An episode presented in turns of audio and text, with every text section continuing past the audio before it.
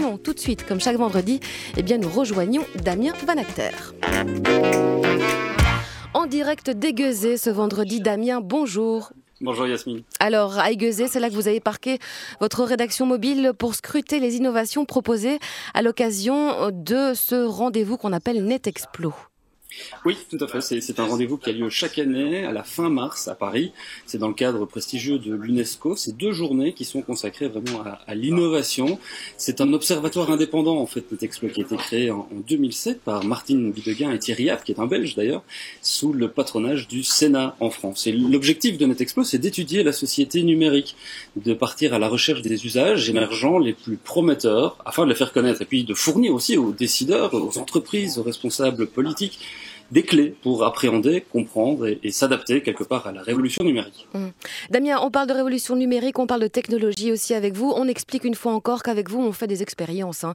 C'est pour ça que la qualité sonore n'est pas toujours forcément euh, tip-top. On teste des connexions, on teste tout cela. En tous les cas, cet après-midi, ça a l'air de bien fonctionner. Alors, quel genre d'innovation on va trouver euh, à NetExplo alors, c'est tout un processus hein, qu'on essaie de mettre en place avec les étudiants de l'IEX où on est ensemble depuis mardi matin ici en résidence. On, on essaie de se plonger nous-mêmes d'abord dans la, dans la culture numérique. Ce sont des étudiants qui ont 21, 22 ans, donc mhm. ils sont a priori euh, au courant de toute une, une, série de choses, mais aussi il y a pas mal de trucs qu'ils connaissent pas encore, pas encore tout à fait. Et donc on essaie de les, de les, voilà, de les faire se plonger là-dedans. Ils peuvent découvrir comme ça toute une série de, de nouveautés.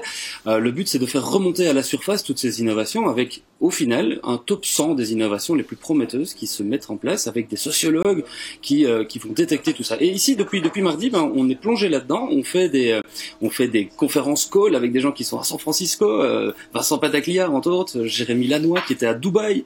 On, on essaye de faire en sorte que des gens se rencontrent, des gens se croisent et que les étudiants puissent participer de tout ça en repérant des, des innovations. Et on, on va d'ailleurs écouter ce que Margot, Tim et, et Luca ont pu remonter comme innovation durant la semaine. La société américaine Wobbleworks a récemment mis au point le 3D Doodler Pen. Il s'agit du premier bic au monde qui imprime en 3D. Comment? C'est simple, en utilisant le plastique ABS aussi utilisé dans les imprimantes 3D. Le 3D Doodler permet de dessiner dans l'air ou sur des surfaces, ne nécessitant pas le moindre programme ni ordinateur. L'idée vient de deux anciens étudiants qui en ont eu assez de se faire voler leur vélo à l'université. Cette innovation s'appelle Locate. C'est un cadenas intelligent relié à Internet pour lutter contre le vol de vélo. Locate permet une géolocalisation précise et vous alerte en cas de tentative de vol. Il permet également le traçage, la location d'un vélo d'un particulier pour quelques heures et est équipé d'une alarme hyper puissante. Vitex, conçu par une société britannique, a relevé le pari de refroidir nos canettes en 40 secondes. Sachant qu'on dépense une quantité énorme d'énergie pour refroidir constamment les boissons dans les supermarchés ou les foyers, Vitex relevait de très bon augure dans une société de plus en plus préoccupée par les économies d'énergie. La technologie de Vitex représenterait une économie d'énergie d'environ 80%. Ce micro-ondes inversé va faire parler de lui.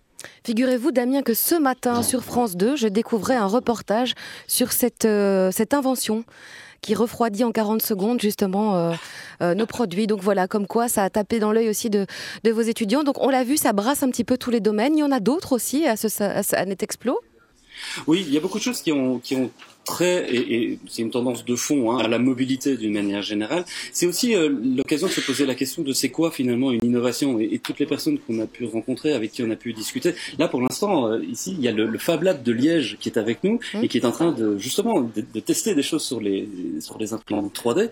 On se rend compte que l'innovation, en fait, c'est pas forcément inventer quelque chose de tout à fait neuf, c'est parfois recombiner des choses qui existaient déjà pour en faire un usage nouveau et pour répondre mmh. à une nouvelle problématique.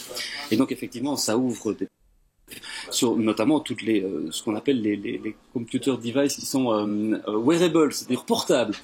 toute l'informatique embarquée est vraiment quelque chose qui va être très très. Oui, il faut m'excuser sur les, les, les terminologies, mais on est plongé dedans depuis. 4 jours.